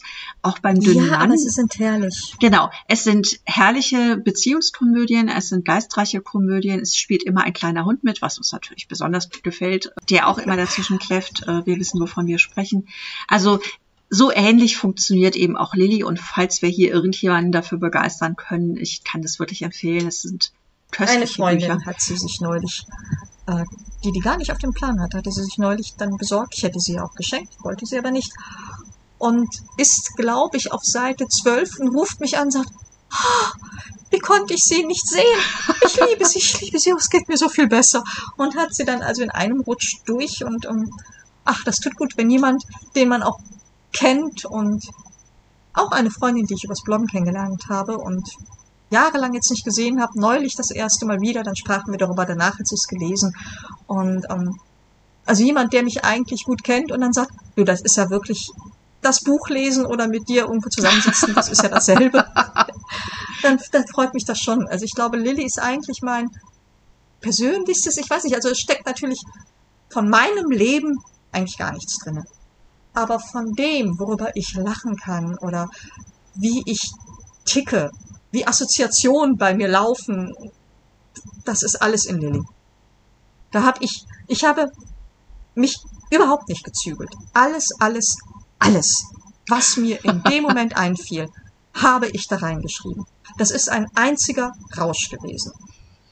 So liest es sich auch. Es ist aber ein, ein sehr schöner Rausch und es ist ein, äh, auch ein äh, völlig realitätsferner Rausch.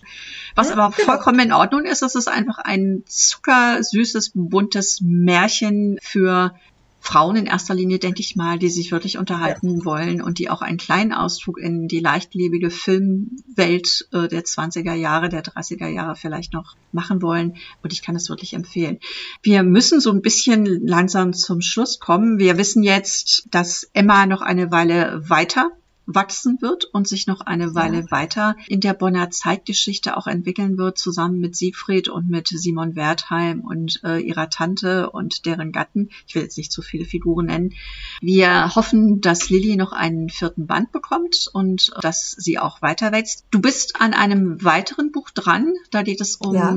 das Dienstmädchen wenn ich das richtig das erinnere. Genau. Wird ja. es auch ein heiterer Roman oder wie ist die Richtung da, ohne zu viel zu verraten? Das Buch kommt Eine ja erst noch Frage. raus. Ich hatte vor anderthalb Jahren schon mal damit angefangen, weil mir eben diese Geschichte einfiel, beziehungsweise mir, gefiel, mir fiel diese Person ein. Hedwig Vianten, 15 Jahre alt, geboren in Lachzenich. Das gibt es nicht. Ich will keinen Voreifelort auf die Füße treten, indem ich ihn da so negativ schildere. Aber Lachzenich, das klingt auch schon so richtig nach Voreifel. Und sie geht wie ganz, ganz viele Mädchen aus der Voreifel in Stellung in die Stadt. Man geht nach Köln, Düsseldorf und Bonn. Ich war nach Koblenz. Sie hat natürlich Bonn gewählt. Und ursprünglich sollte das eine, eine ganz lustige Geschichte werden. Ich habe das erste Kapitel geschrieben, in dem sie von zu Hause weggeht und habe da also schon festgestellt, naja, sie geht natürlich auch weg, weil es nicht so ganz leicht mit ihrer Familie ist. So lustig ist das wieder nicht. Ich habe mich dann nochmal intensiver mit den Dienstmädchen beschäftigt und festgestellt, hm, so ein Dienstmädchenleben ist wirklich das allerletzte gewesen, was irgendwer von uns würde führen wollen. Die sind bis 1914 so ziemlich die letzte Bevölkerungsgruppe im Deutschen Reich gewesen, die nahezu ohne Rechte war. Ja. Da galt also, galten sämtliche Arbeitsschutzmaßnahmen und Arbeitsschutzgesetze überhaupt nicht. Sie waren nach wie vor dem Gesinderecht unterworfen und ja, zu 98 Prozent ihrer Herrschaft ausgeliefert. Mit Haut und Haar und Seele. Natürlich ist nicht jede Lebensgeschichte eines Dienstmädchens ganz grauenvoll. Das sind ja in der Regel durchaus dann auch Frauen gewesen, wer aus einem kleinen Dorf alleine in die Stadt geht, obwohl sämtliche Pfarrer dagegen predigen, obwohl ihr ständig gesagt wird, dass sie da unter die Räder kommen wird und dass das nicht gut enden wird. Wer das dennoch tut, hat entweder einen Wahnsinnsleidensdruck, dann ist eh alles besser als das, was man kannte, oder ist eben relativ tough. Mhm. Dieses Taffe wird einem wahrscheinlich bis zu einem gewissen Grade ausgetrieben werden, weil du dich komplett aufgibst. Nun bin ich aber keine Autorin, die gut so ganz tragisch schreiben kann. Das kann ich gar nicht. Bei mir huscht immer irgendwas Humoriges durch, ich brauche immer irgendetwas. Es ist, Emma hat ja auch ihre traurigen und melancholischen Seiten. Also gerade wenn jetzt manche Kriminalfälle, wenn die beschrieben werden, dann sind es ja auch tragische Geschichten.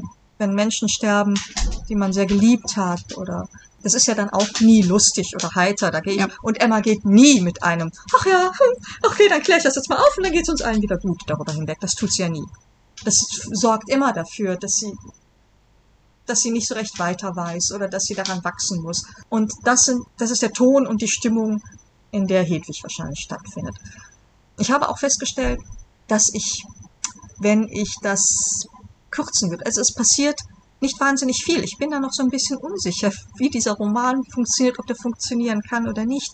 Weil es passiert natürlich nicht großartig was Spannendes. Und ich will auch nicht dieses Dauerklischee bemühen von dem vergewaltigten Dienstmädchen, das dann auf der Straße landet und sich der Prostitution da hingeben muss. Sondern sie entwickelt sich langsam in Ruhe. Es gibt dann natürlich Zeitsprünge, weil du nicht, wenn sie ein Jahr lang in Stellung sein muss, bevor sie gehen darf, auch das Gesinderecht. Die Polizei konnte dich zurückbringen, wenn du mhm. früher gegangen bist. Und jeder Tag gleich abläuft, dann kannst du nicht ein Jahr lang erzählen. Dann machst ja. du Sprünge und in denen muss sie sich dann entwickeln, in denen kommt sie zu anderen Ansichten, du fasst Dinge zusammen. Aber im Prinzip sind es immer kleine Ausblicke und Einblicke in dieses Leben. Liebe spielt eine Rolle, spielt jetzt doch ein bisschen mehr Rolle, als ich eigentlich gewollt habe, einfach weil es das Salz da reinbringt. Ja, und ich denke, das werden drei Bände werden. Ursprünglich sollte es nur zwei sein und ich stelle auch da jetzt fest, es lässt sich einfach nicht schneller erzählen. Es ist ein, ein Entwicklungsroman vielleicht eher. Und sie, Hedwig selbst, bemerkt immer erst in der Rück, im Rückblick, wie wenig gut sie eigentlich gelebt hat, weil sie es zu sehr gewöhnt ist. Ja, du mhm. hast, ist mit einem Vater groß geworden, der immer mal wieder geprügelt hat und bei dem es im letzten halben Jahr, seitdem er keine Stelle mehr hat, schlimmer geworden ist. Die Mutter ist permanent krank. Sie kümmert sich seit sechs Jahre alt ist um die Familie, um den Haushalt. Die kannte gar nichts anderes. Jetzt in einen anderen Haushalt zu kommen, eine Handwerkerfamilie, in der sie als Tochter des Hauses ein bisschen angesehen wird, eine herzliche Familie, die aber trotzdem natürlich ihre 18 Stunden Arbeit von ihr erwartet, mhm. weil alle anderen auch 18 Stunden arbeiten. Das ist für sie eine Verbesserung. Da ist sie glücklich und da ist sie fröhlich und das ist fein, aber sie möchte eben gern irgendwann mehr erreichen und wechselt dann und wechselt, geht die typischen Stufen eines Dienstmädchens durch. Ich kann ganz schlecht einschätzen, wie diese Geschichte funktioniert. Ich würde dir die auch gerne demnächst mal schicken, wenn du irgendwie Zeit hast, weil ich deine Einschätzung wirklich sehr gerne hätte. Sie ist grundsätzlich eher ein, ein heiterer Mensch mhm. und bemerkt daher vielleicht gar nicht so sehr, wie traurig ihr Leben ist. Das war ja aber jetzt auch nochmal eine ganz andere Art von Recherche. Ich hatte das so ein oh. bisschen verfolgt. Du hast es ja auch ein ja. bisschen öffentlich gemacht, äh, was du gelesen ja. hast, wie du da Wollte ich auch mehr bist. zugeschrieben haben, aber ich bin nicht dazu gekommen. Also ja. ja. Ich habe das Glück gehabt, dass ich mich mit diesem Projekt bei dem, wie hieß es denn jetzt auch, oh, ist es jetzt, weiß ich nicht, wie es heißt, Neustart Kultur. Ähm, wegen mhm. Corona konnten ja nun viele Künstler, Autorinnen nicht so arbeiten wie sonst, und dazu gab es dieses Stipendium, da konnte man sich mit einem Projekt bewerben. Das habe ich getan und habe verblüffenderweise als Nachzüglerin auch dieses Stipendium erhalten und hat jetzt das erste Mal wirklich auch ein, ein gewisses Vermögen für mich zur Verfügung, um noch oh, tiefer in die Recherche einzusteigen. Das habe ich gar nicht mitbekommen habe ich auch noch gar nicht so großartig irgendwie erzählt, weil ich komme ja nie zu irgendwas. Diese Social Media Sache, ich nehme es mir immer vor und ich schaffe es nie. Ich habe mir Originalschriften aus der Zeit, Ratgeber, Pamphlete, ähm, Romane, Zeitschriften um 1900 herum besorgt. Ähm, so ziemlich alles, was ich über Bonn, seine Villen und Gründerzeitviertel, über Wirtschaft um 1900, übers Theater, eigentlich über alles. Manchmal ist es nur ein halber Satz, mhm. den ich dann in den Roman setze, weil ich finde es ganz schrecklich, wenn man alles erzählen möchte, was man jetzt gelernt hat. Aber ich glaube immer, dass wenn ich vom geistigen Auge habe, wie es war, dann überträgt sich das irgendwie magisch in die Art, wie ich es erzähle. Dass ja, man so ein Gefühl dafür ja. bekommt, wie es war. Und dann habe ich aber mir vor allem zwei Wochen Zeit genommen und habe alles abgegrast, um Postkarten aus der Zeit zu finden, weil Bonn sich ja eben so wahnsinnig geändert hat, um herauszufinden, welche Gebäude gab es und welche gab es nicht, wie sah es aus. Ich habe mir ganze Straßenzüge so rekonstruieren können. Mhm. Und bin natürlich immer sehr versucht gewesen, am liebsten alles zu beschreiben. Habe ich nicht getan. Das bewahrst du dir dann auf für ein späteres Projekt. Genau. Und das ist spannend. Ich habe das Gefühl, es ist ein völlig anderes Bonn, durch das ich da spazieren gehe. Mhm. Und man versteht, ähm, wie Hedwig sich gefühlt haben muss, als sie da ankam. Ja, also dem Bonner Marktplatz zu landen, auf dem an den meisten Tagen ein Wahnsinnstrubel herrschte. Heute ist er einer der wenigen Marktplätze, die täglich stattfinden, an mhm. einem festen Platz. Und wenn du die Bilder von damals anschaust, das ist wie Karneval. Das ist der Wahnsinn. Und da landete das Mädchen aus Lerzenich, steigt ab und muss sich zurechtfinden. Ich gönne ihr sehr viel Gutes. Sie findet immer wieder Menschen, die ihr helfen und wird irgendwann aber lernen müssen, auch auf eigenen Füßen zu stehen. Mhm. Vor allem, weil sie nachher eine falsche Entscheidung trifft, was die Liebe anbelangt. Das kann man ruhig schon sagen. Und ich habe mit ihr ein bisschen was vor, so bis 1914 etwa. Ah, also bis an den Rand des Ersten Weltkrieges.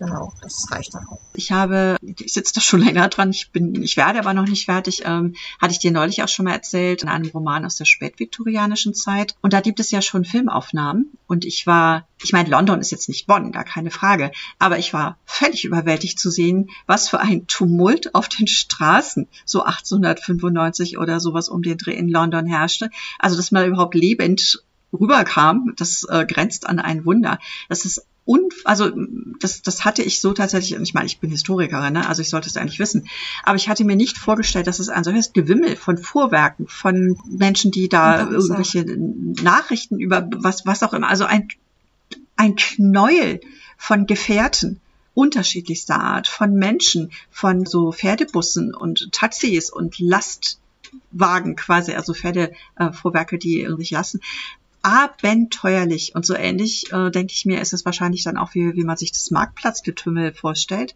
Wir können das heute gar nicht ahnen, dass tatsächlich damals so dermaßen viele Menschen unterwegs waren. Und äh, immer gerne auf einem Fleck. Also gerade jetzt auch mal, ich glaube, in genau. Bonn ist es insgesamt eher ruhiger gewesen, so auf den Straßen, was jetzt den Verkehr anbelangt. Da gab es halt die Pferdebahn natürlich und sehr viele vornehme Kutschen.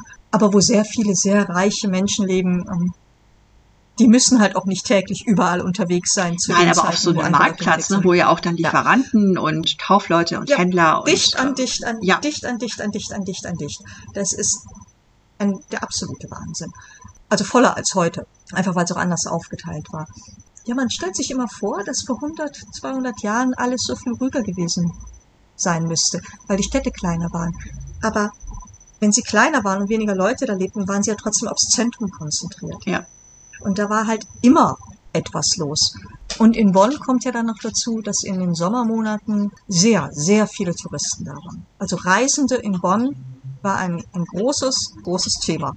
Das ist die liebliche Lage, das Siebengebirge, der Drachenfels, die ganze Rheinromantik, die alten Bauten. Und viele kamen eben auch, um mal zu schauen, hm, könnte ich, könnte ich hier leben. Die Schwester des Kaisers hat hier residiert. Und die war bei den Bonnern auch noch sehr beliebt, weil die recht, recht offen recht entspannt war. Also hier war was los. Aber in einem sehr gediegenen, vornehmen Rahmen. Also als die ersten Professoren so um 1860, 70 hierhin abgeordnet worden sind, nachdem Kaisersöhne oder Königssöhne hierher kamen zum Studieren.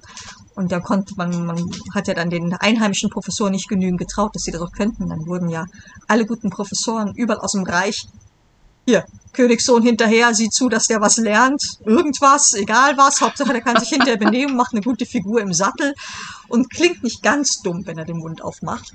Da haben die ersten gesagt, ah, ja, also Bonn, ja, schon hübsch hier, ruhig, sehr ruhig, während andere Professoren sagten, wow, klasse, es ist schön ruhig hier, aber die Leute kennen mich alle und ich werde überall eingeladen und wenn ich ein bisschen was draus mache, dann bin ich hier der große Fisch im Karpfenteich.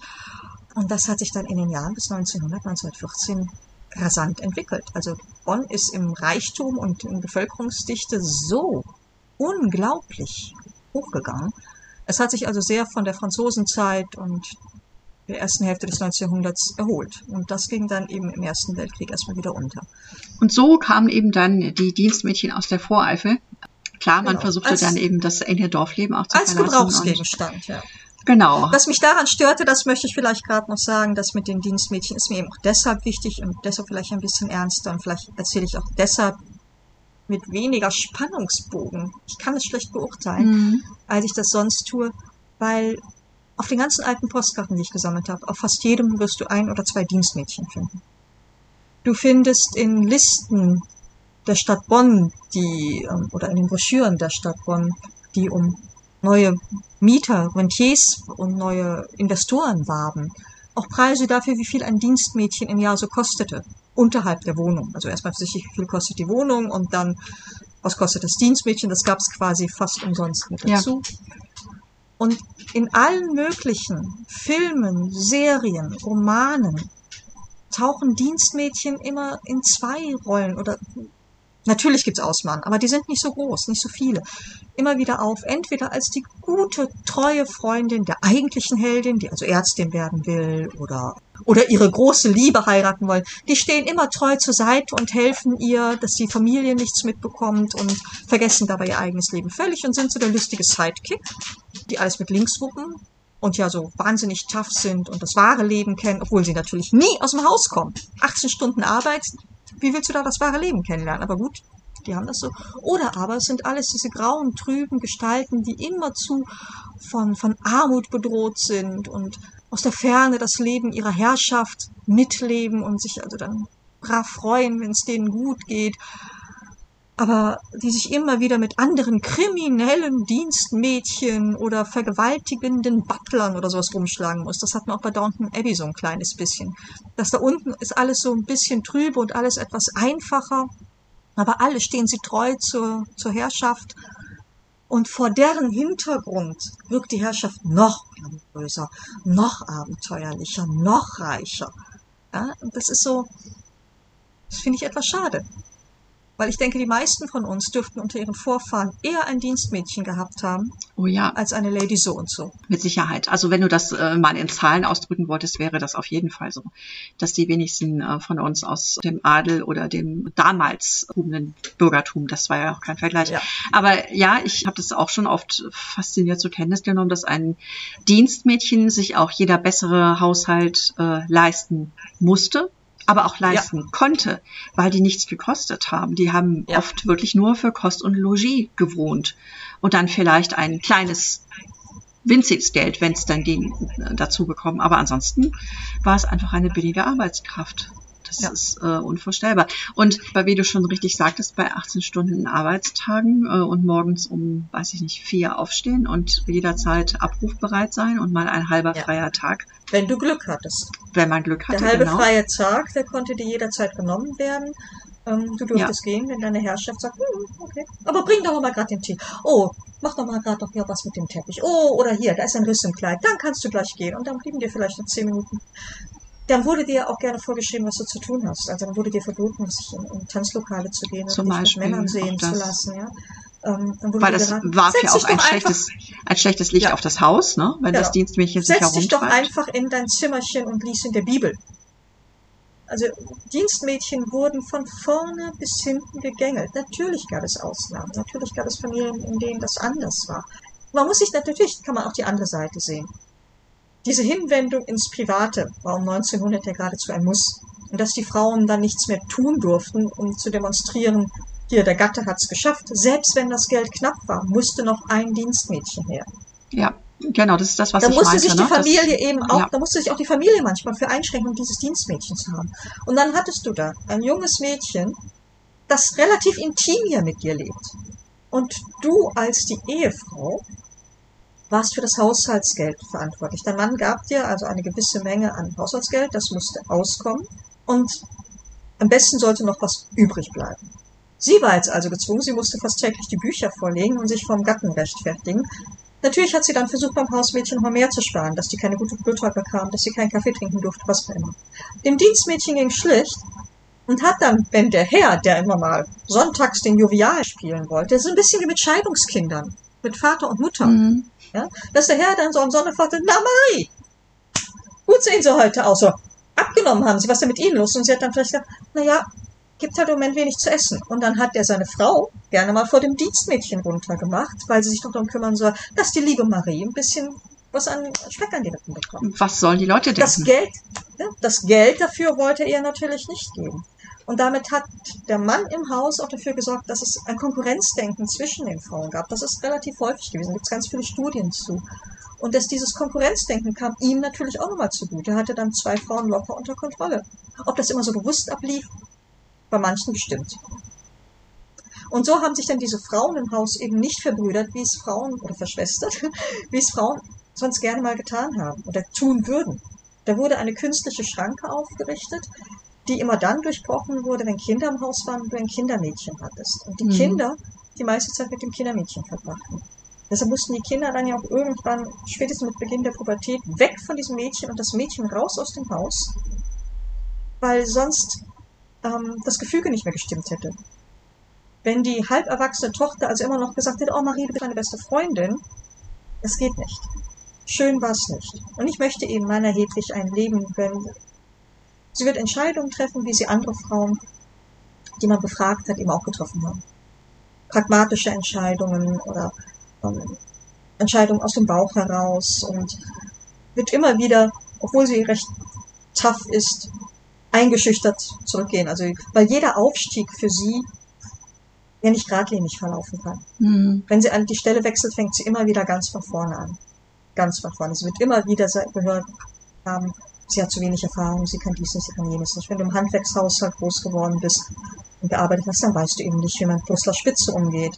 Ja, und wenn du beim Professor gearbeitet hast, dann wirst du eben nicht wissen, wie du Kronprinzessin Victoria den Tee anzureichen hast. Also jeder Aufstieg ist immer wieder damit verbunden, dass du einen auf den Deckel bekommst und erfährst, du bist nichts, du hast nichts, du kannst nichts. Bin sehr gespannt. Ich würde das Buch auch gerne vorab lesen. Wird mir ein Vergnügen sein. Äh, ich finde das, das auch ein immens spannendes Thema, aber das ja auch in diese Alltagsgeschichte reingeht, die ja nach wie vor immer noch ein im Vergleich sehr wenig beackertes Terrain ist. Also wir ja. haben ja immer noch viel mehr die sogenannte Ereignisgeschichte und äh, die Geschichte, die sich auf Machtherrscher und Auseinandersetzungen beschränkt und viel weniger äh, von dem, was eben wirklich unten ja. in der gesellschaftlichen Hierarchie sich abspielte. So gerne ich weiter plaudern würde, du äh, kennst uns, uns geht der, Stoff mich, ja. selten aus, ähm, müssen wir an dieser Stelle doch mal zum Schluss kommen. Ähm, ich danke dir sehr für, für diesen Einblick auch in, in deine Arbeit und in deine Themen. Ich finde das sehr spannend. Deswegen hatte ich auch die Idee, vermehrt mit Autorinnen und Autoren zu sprechen, die sich eben ganz speziellen historischen Themen auch so ein bisschen verschrieben haben. Und es ist immer interessant, die Geschichten hinter den Geschichten und die Art und Weise, wie du daran gehst und wie du das weiter ausbauen willst und wo du in Zukunft damit hingehen willst, zu hören. Also, ich freue mich auf ich danke Dir auch. Und ich werde ja. auch bei Lilly noch mal reinlesen und hoffe, dass es noch einen vierten Band gibt. Und wer weiß, vielleicht haben wir noch ein paar Leserinnen überzeugen können, dass sich das auf jeden Fall lohnt. Liebe Andrea, ich danke dir. Hab einen Liebe schönen Emma, Abend. Ich dir auch. Das wünsche ich dir auch. Ja, sehr schön. Und auf bald. Genau, auf bald. Ich danke dir. So, das war's wieder einmal. Vielen Dank fürs Zuhören und ich würde mich freuen, wenn ihr beim nächsten Mal wieder dabei seid in der nächsten Folge von Zeitnaht, dem Podcast, in dem es um Menschen, Alltag, Emotionen vergangener Zeiten geht. Bis dahin, habt's fein.